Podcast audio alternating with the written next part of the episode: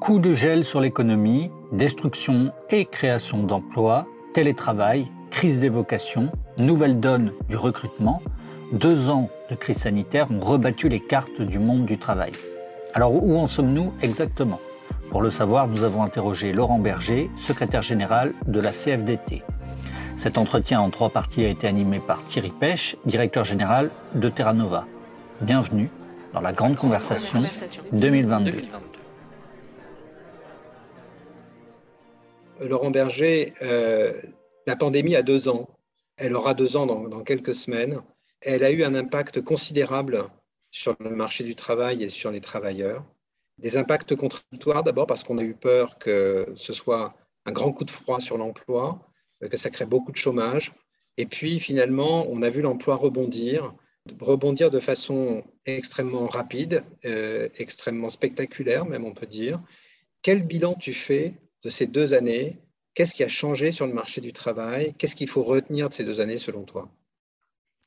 Ah, D'abord, ce qu'il faut retenir, c'est que l'ampleur de, cette crise sur le marché du travail, elle aurait pu euh, être nettement plus importante qu'elle ne l'a été.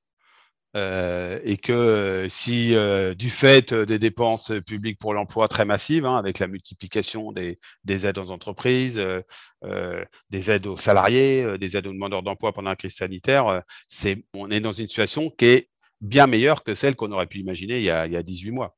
je rappelle, hein, 40, 40, milliards pour l'activité partielle, il y a 8, 9 millions euh, de salariés qui ont bénéficié euh, euh, de, l'activité partielle. Ça a permis de ne pas licencier. c'est une grande différence avec ce qui s'était passé dans un contexte très différent, mais en 2008-2009, on n'a pas licencié massivement. donc, ça a permis de garder les salariés, de garder leurs compétences et donc de rebondir beaucoup plus rapidement. Euh, et, euh, on a aussi innové pendant cette période euh, grâce au dialogue qui s'est, aux concertations qui s'est opérées hein, et grâce aux propositions des uns et des autres, dont la CFDT. On a élargi l'activité partielle à des publics qui n'en bénéficiaient pas, aux assistantes maternelles, aux saisonniers. On a négocié l'activité partielle longue durée. On s'est réunis en, janvier en juillet 2020 en se disant, bon, il faut faire face au choc. Euh, qu'est-ce qu'on monte comme dispositif? Euh, Il y avait l'État, euh, les organisations syndicales, les organisations patronales. On monte la PLD. Il y a eu des milliers d'accords dans les entreprises pour sauvegarder l'emploi. Il y a aussi eu des, aides massives à l'embauche des jeunes, notamment en apprentissage. Pendant cette période, parce qu'on avait fait évoluer l'apprentissage, et encore je dis on une nouvelle fois parce que c'est jamais l'État tout seul, eh bien on a eu des chiffres de nombre d'apprentis plus importants que, que, que, jamais.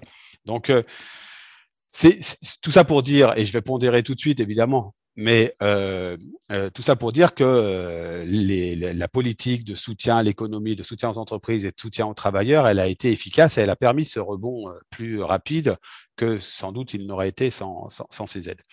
ceci dit, il y a aussi ces travailleurs qui ont subi de plein fouet la, crise, la crise sanitaire avec un impact sur leur emploi. C'est d'abord les, CDD et les, et les travailleurs intérimaires hein, qui n'ont pas bénéficié de l'activité partielle. Ils auraient, ils auraient pu en bénéficier. Hein. Euh, il n'y a pas une volonté délibérée euh, des acteurs sociaux ou des pouvoirs publics de dire on ne peut pas bénéficier, mais cette réflexe-là n'a pas eu lieu. Donc, il y a eu plutôt des fins de contrat. Euh, dès le premier confinement, on a constaté ça de façon très forte, avec une difficulté à retrouver plus ou moins rapidement un emploi. Et puis certains ayant, nourri ce qu'on appelle le halo du chômage, c'est-à-dire cette situation un peu d'entre-deux. Euh, je cherche du travail, je ne suis pas forcément disponible, ou je suis disponible, mais je n'ai pas fait d'acte de recherche d'emploi. Donc il y, a, eu euh, pour ces travailleurs intérimaires ou en CDD euh, des, un impact important sur l'emploi. Il y a eu un impact important dans certains secteurs. On a, a, on a vécu un transfert d'un secteur d'activité à d'autres secteurs d'activité assez importants, notamment je pense à l'hôtellerie, café, restaurant. Euh, des gens qui ont changé, euh, qui ont changé de voie professionnelle. Les, jeunes ont été plus impactés que les autres euh, dans cette période. pourquoi? Parce qu'ils sont plus souvent en CDD, en intérim que le reste de, la population salariée. Et donc, l'INSEE a très bien montré d'ailleurs que la, crise sanitaire, elle avait mis, elle avait mis un, coup de frein à l'insertion, à, l'insertion des, jeunes, mais avec des disparités très fortes au sein de cette jeunesse.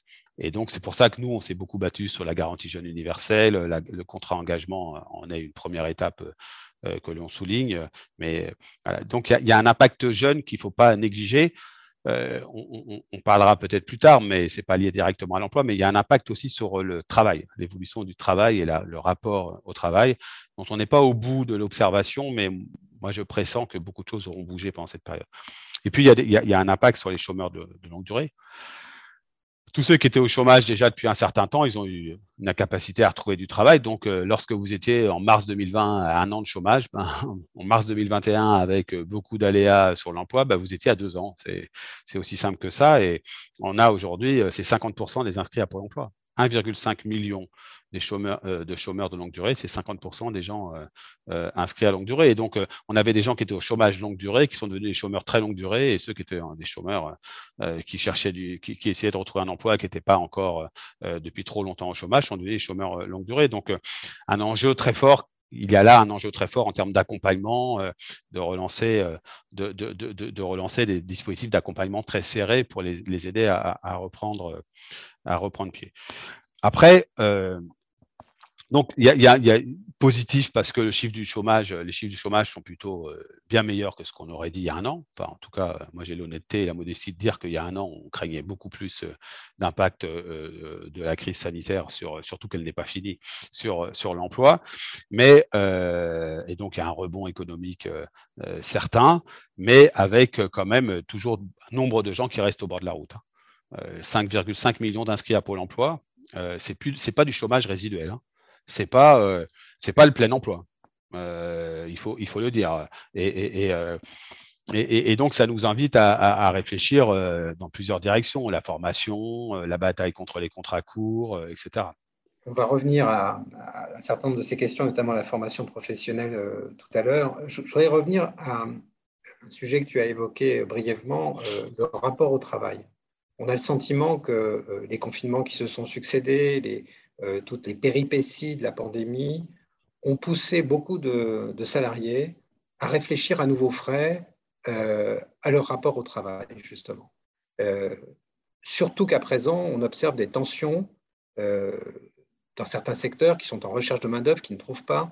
Donc, les salariés sont dans pas mal de secteurs aujourd'hui en position, disons, plus favorable dans la discussion avec les employeurs.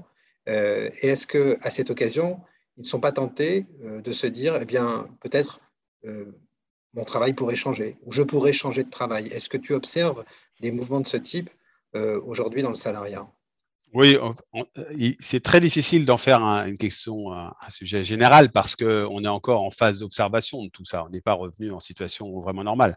Ce qui est sûr, c'est qu'on avait déjà un mouvement qui s'était opéré du fait aussi de la numérisation, hein, mais, mais, mais on avait un mouvement qui s'était déjà opéré sur euh, une, frontière entre le, monde professionnel et sa vie personnelle qui était, euh, très, qui était beaucoup plus perméable qu'elle n'avait été euh, dans, le passé.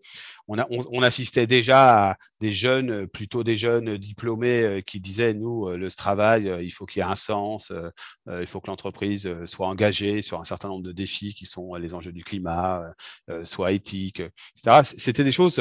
alors, d'une jeunesse formée. Hein. parce qu'une jeunesse euh, plus en difficulté, euh, c'était sans doute, euh, non pas qu'il n'y avait pas ces mêmes aspirations, mais c'était plus difficile de faire, d'imposer ce type de, de, contraintes à, un employeur potentiel. Mais là, le constat qu'on fait, sans pouvoir encore une fois le mesurer statistiquement, c'est que la vie au travail est bouleversée. Bouleversée. il y, a deux grandes catégories, puis après, le premier, c'est d'abord, il n'y a que 30% des travailleurs qui peuvent télétravailler. Donc, on a eu un phénomène où on a beaucoup parlé du télétravail pendant cette période, et euh, ça a fait ressurgir ces 70% aussi qui ne pouvaient pas télétravailler. Et j'en reparlerai tout à l'heure peut-être, mais ces travailleurs qu'on a qualifiés improprement de seconde ligne ou de première ligne, etc., il, y a, il, y a, eu un phénomène en disant, hop, hop, hop, on est là, et en plus, comme vous nous considérez important, maintenant, il va falloir que vous nous écoutiez un peu. Et si vous ne nous écoutez pas, vous allez faire sans nous. J'y reviendrai. Et puis, il y a ceux qui ont télétravaillé. Et ceux qui ont télétravaillé euh, sous une forme de contrainte, c'est le premier confinement, mais ensuite il y a eu d'autres exigences de télétravail. On est encore en janvier 2021 dans cette exigence de télétravail imposée. Il y a eu euh, des phénomènes euh, individuels et, et collectifs. Les phénomènes individuels, c'est diversement vécu il y a des gens qui disent, mais c'est super, je peux travailler de chez moi, je gagne du temps de transport, etc. Je suis équipé. Quand c'est bien négocié, et ça a été négocié dans nombre d'entreprises, j'ai les moyens de, faire mon travail correctement. Il y a des cordes de rappel euh, pour faire évoluer si jamais il y a des difficultés. Euh, et donc, euh, ben voilà, je le vis correctement. Et puis, il y a ceux, y compris dans ces périodes de crise épidémique, qui disent, mais moi, j'en peux plus, quoi, en fait je ne peux plus. Euh, et donc, on est amené, à, y compris là, dans les trois jours de télétravail, eh bien, à dire, mais attendez, il faut tenir compte des salariés plus fragiles psychologiquement, de ceux qui ont besoin du lien. Puis il y a ceux qui sont arrivés, qu'on a recrutés. Ça fait quand même presque deux ans, donc on a recruté pas mal de monde. Ceux-là, ils sont un peu paumés. Donc, c'est vécu diversement. Pour ça qu'il va falloir, euh, à l'avenir, négocier le télétravail et aller dans une forme de, euh, de il faut aller dans le volontariat, la réversibilité, parce qu'on peut vouloir un moment de sa vie le télétravail, à un autre moment, c'est plus compliqué que ça. Et puis, collectivement, ça a bouleversé ce côté d'un télétravail. Parce que le travail, ce n'est pas qu'une compétence individuelle. C'est pas toi tu travailles Thierry, moi je travaille, on travaille ensemble et on additionne le truc euh, de façon euh, un peu artificielle. C'est euh, on se frotte, on discute, on se confronte. Euh, c'est de la compétence collective. J'apprends de toi, tu apprends de moi. Euh, euh, on, a des moments informels où on discute et on a eu un assèchement. D'abord, sans doute de la compétence collective. Enfin, en tout cas, il y a un risque sur le long terme de la créativité et de l'innovation parce qu'on on, va au direct, parce que c'est dans des réunions en visio, donc on va au direct, euh, et on, oublie de demander si euh, le gosse est toujours malade, euh, si ça va mieux chez, les vieux parents, etc. Ce qui crée aussi du lien social, ce qui crée de l'empathie, ce qui crée l'envie de se donner un peu plus des fois dans la relation de travail, etc. Et puis, on perd, je crois, ce qui est quand même l'essence du travail, c'est-à-dire une socialisation en tout cas, elle, réduit une socialisation, le lien social, l'épanouissement personnel, le fait qu'on peut se lever le matin pour être content euh, de, réaliser la tâche qui nous est assignée. Euh, mais on, peut être, on se réveille aussi souvent le matin content d'aller retrouver des collègues avec qui on va partager une galette des rois euh, pendant un quart d'heure, avec qui on va créer du lien, qu'on va pouvoir retrouver au sport, qu'on va pouvoir, avec qui on va pouvoir sympathiser de façon plus importante pour les uns ou les autres. Et c'est, je crois qu'on n'est pas, on n'est qu'au début de cette perception-là. Et je crois qu'il y a un risque pour les entreprises, potentiellement, d'assèchement de créativité, euh, de difficultés d'intégration de nouveaux arrivés, de culture d'entreprise. Euh, et puis, il y a un risque aussi euh, pour la société.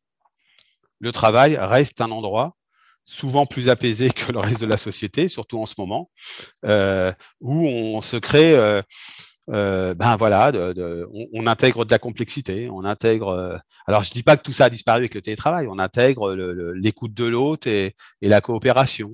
Euh, mais tout ça peut se faire en distance, beaucoup moins bien. En tout cas pour certains, beaucoup moins bien. Donc moi je, je crois qu'un des sujets majeurs demain, c'est le sens et le devenir du travail et pas sous la façon dont il a été traité ces dernières années tout le temps. C'est pas qu'une question, c'est pas une question d'horaire, de, de, de, de, de, temps, de durée légale du travail. C'est pas une question de réglementation, etc. C'est une question de, ouais, de, qualité de vie au travail, de qualité du travail et de pouvoir d'expression des salariés sur leur travail et de, et de, je crois, de, recréer. Moi, je suis opposé au 100% télétravail, hein, euh, de façon sporadique, euh, exceptionnelle, oui, mais je crois qu'on a besoin de se voir, de se confronter, de se frotter, euh, et, que et, ça, ça pas. on est dans une période où quand même il y a un délitement, le mot est trop fort, mais il y a, un affaiblissement du lien social qui, pour une part non négligeable de citoyens, est celui qu'on qu'on vit au travail. Est-ce que, est -ce que tu crains qu'à la façon de ce qui s'est passé aux États-Unis ces derniers mois, on observe au terme de cette période de réflexion individuelle et collective des démissions en série dans certains secteurs. Oui, on l'a vécu euh, dans les hôtels, cafés, restaurants. Hein, euh, on le voit dans d'autres secteurs. Euh, on voit les difficultés de recrutement dans nombre de secteurs. Alors, il faut les, analyser un peu correctement. C'est-à-dire que je, je, ne crois pas euh, je, ne crois pas que parce qu'il y a 30 à 40, à 300 à 400 000 postes euh, disponibles, euh, vacants, qu'on réglera le sujet avec les 5 millions de, demandeurs d'emploi que, dont j'ai parlé. Mais il y a un vrai sujet de difficulté de recrutement. On en reparlera. Mais sur le, sur le fait qu'on on parte de son travail, oui, je pense qu'il y a ça à voir Tout simplement parce que on peut aimer son boulot, mais on peut aimer son boulot parce qu'il y a un environnement de travail. Et quand son, environnement, c'est quand son bureau chez soi, sa salle à manger, ou pour d'autres, sa chambre, eh bien, lorsque vous avez effectué ce qu'est la, la routine de vos tâches, même si c'est passionnant, ben, ça nourrit pas forcément. Donc, euh, il peut y avoir ça, et puis, puis il y a, et puis y a un autre phénomène et, et qu'il faut dire, c'est on a aussi un peu ralenti sur un certain nombre de choses. Alors, on a accéléré parce qu'on a fait des. Il y a beaucoup de travailleurs qui ont fait des trucs de 8h à 20h euh, en visio non-stop, etc mais on a aussi euh, eu, il y a eu un phénomène dans la société de pas de repli sur soi, mais de, de, de, de gestion de ses affaires un peu plus. Euh, voilà, on a, on a articulé un peu différemment pour dire les choses, sa vie personnelle, sa vie professionnelle. Et on le voit pas que sur le travail, on le voit sur l'engagement. L'entraîneur de foot du mercredi après-midi, pendant quelques mois, il n'a pas eu à entraîner les gamins le foot l'après-midi. Ben, il s'est aperçu que le mercredi après-midi, il pouvait faire autre chose. Peut-être de moins intéressant et de moins utile, mais autre chose. Et donc, on le voit sur l'engagement. Donc, ce qui fait commun, et le travail fait commun, ce qui fait commun est interrogé. Et donc, moi, je ne serais pas étonné que dans les... Alors, ce sera sans doute le fait de salariés qui peuvent se le permettre, euh, pour dix multiples raisons, mais qu'il y ait euh, ce type de phénomène. On le voit hein, dans les négociations salariales, d'ailleurs, que des entreprises essaient de lutter contre ça. Merci pour votre écoute. Cet épisode a été réalisé par Demain Matin et fait partie de la Grande Conversation 2022 une initiative lancée par Terra Nova pour réapprendre à se parler et aller au fond des grands sujets de la campagne présidentielle. Rendez-vous sur les réseaux sociaux, sur toutes les plateformes de streaming ou directement sur tenova.fr pour retrouver l'intégralité des notes, des articles, des podcasts, des vidéos qui font la grande conversation.